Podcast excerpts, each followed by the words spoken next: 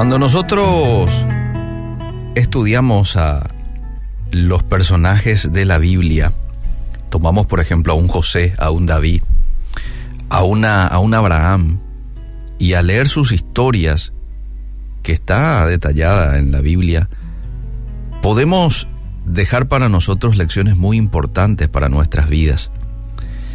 De equivocaciones que han tenido en varias decisiones y nosotros hoy atesorar eso como una enseñanza y ya no hacer lo mismo, por ejemplo.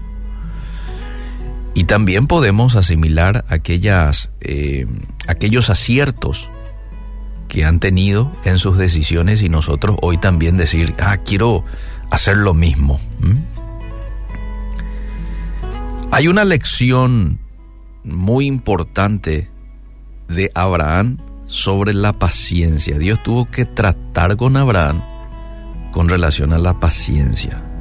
No es que Abraham era un hombre paciente y Saraí, no, no, no, también lucharon y también tuvieron sus errores en torno a la paciencia y Dios les enseñó algo.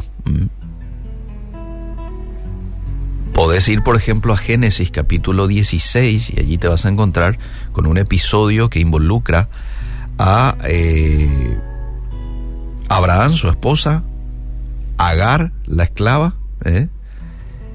e Ismael, que sale como fruto ahí de la unión entre Abraham y Agar, la esclava.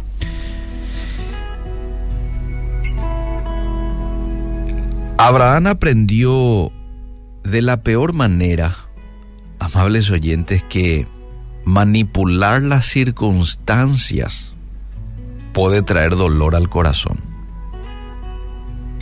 ¿Qué fue lo que ocurrió? Abraham y, Sara reciben la promesa de Dios, de parte de Dios, que Él los iba a dar un hijo, que los iba a multiplicar y que la descendencia de ellos iba a ser como la arena del mar. Esa fue la promesa que Dios le ha dado a, a ambos.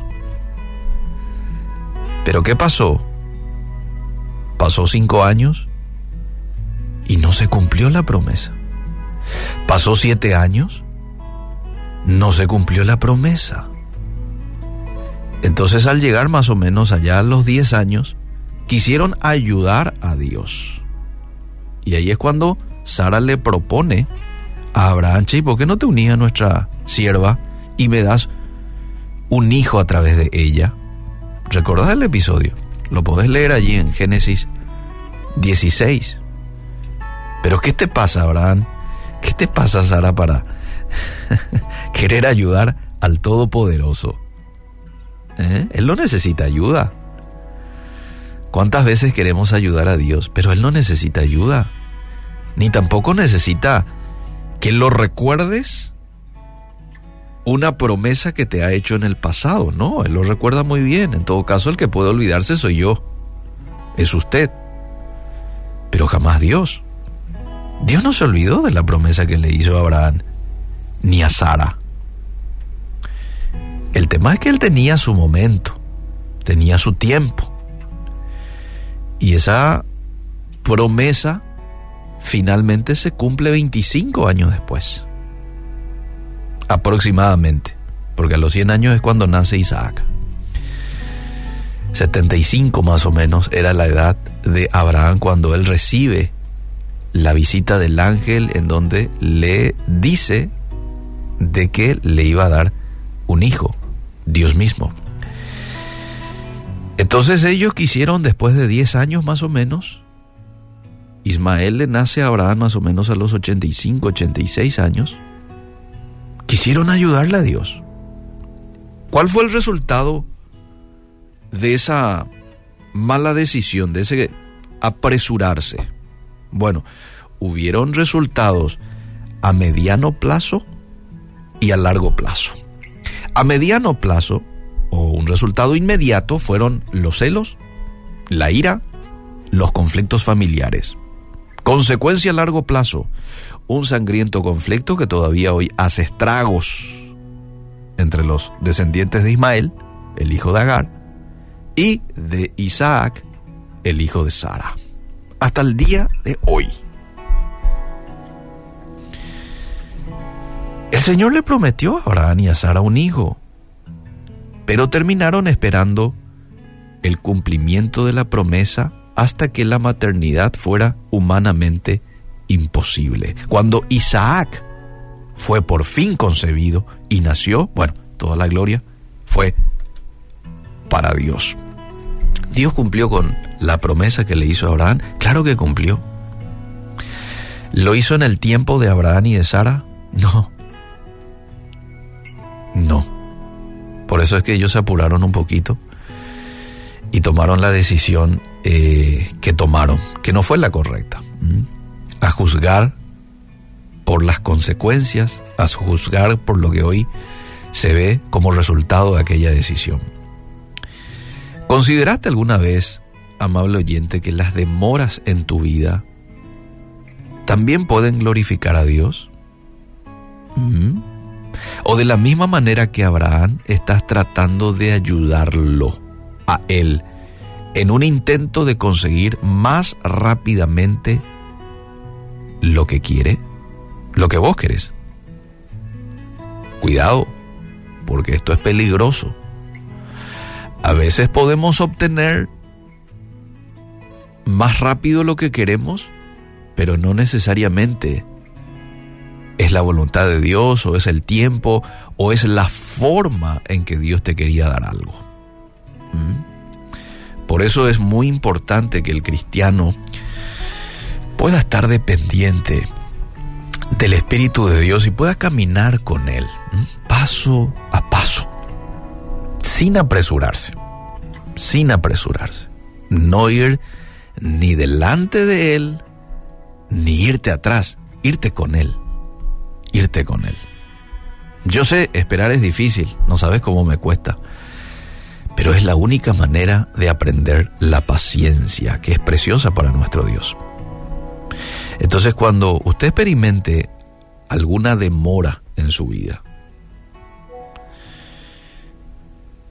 yo personalmente les abro mi corazón, yo estoy experimentando una demora porque personalmente le estoy pidiendo algo a Dios desde hace rato, no me lo está dando aún, pero eso no quiere decir de que no fuera su voluntad.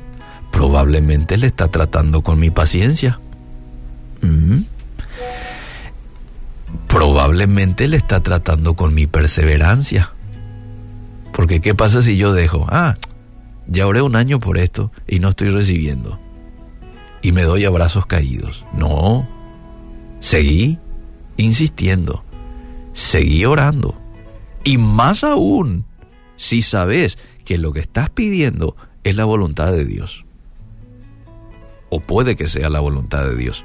El Señor en el proceso te lo va a indicar te lo va a indicar, te puedo asegurar.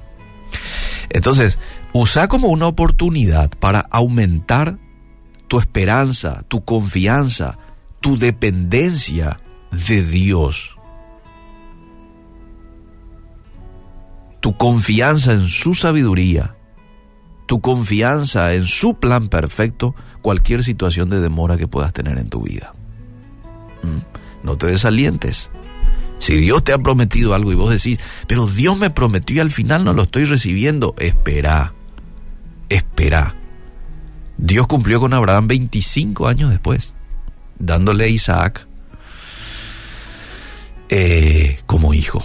Y no te apures y no busquemos atajos. Y esto me lo digo a mí mismo y te lo digo a vos, no busquemos atajos para adelantarnos a aquello que Dios ya nos ha prometido o que ya nos ha mostrado que es su voluntad para cada uno de nosotros. Que Dios nos ayude.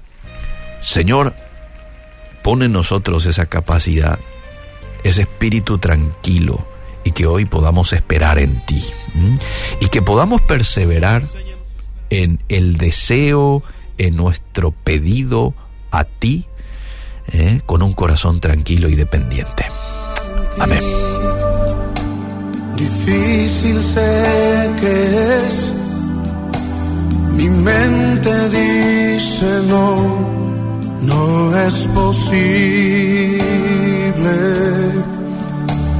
pero mi corazón confiado está siempre has sido fiel, me has sostenido y esperaré